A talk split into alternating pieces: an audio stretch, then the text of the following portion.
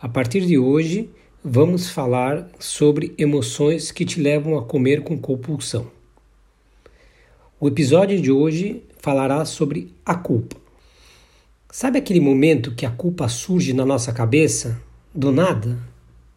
Eu, quando sinto essa emoção, avanço na geladeira, devoro o que encontrar na minha frente compulsivamente. Depois, a culpa dilui um pouco mas a dor de barriga, além da raiva de ter comido tanta e tamanhas besteiras, me deixa endoidecido. Mas culpa de quê? Todas as manhãs costumo escutar um podcast da Espanha sobre a mente humana. O nome do programa é Entende tu mente. Ótimo, recomendo. No episódio de ontem, um dos podcasters, o psicólogo Luiz Moinho, perguntou para a ouvinte se ela sentia culpa ou responsabilidade, pois, segundo o galego, são coisas totalmente diferentes. Eu concordo.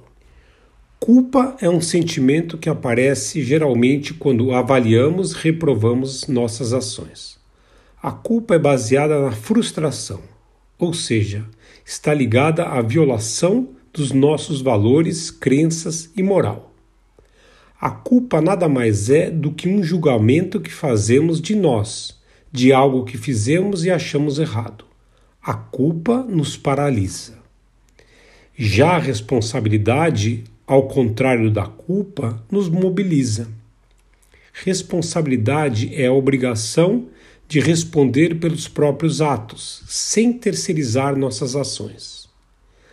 Caso uma pessoa responsável tenha prejudicado outra, ela tentará, de todos os meios, consertar seu erro e sanar da melhor maneira possível o dano causado.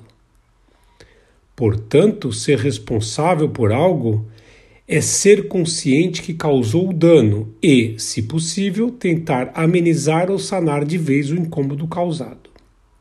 Diferente da culpa, em que o indivíduo fica paralisado no seu sofrimento, sem forças para sanar o que supostamente fez de errado. Sendo assim, minha cara ou meu caro, sugiro que troque sua culpa por responsabilidade e, em vez de preencher a angústia da barriga com comida, tente resolver o problema causado.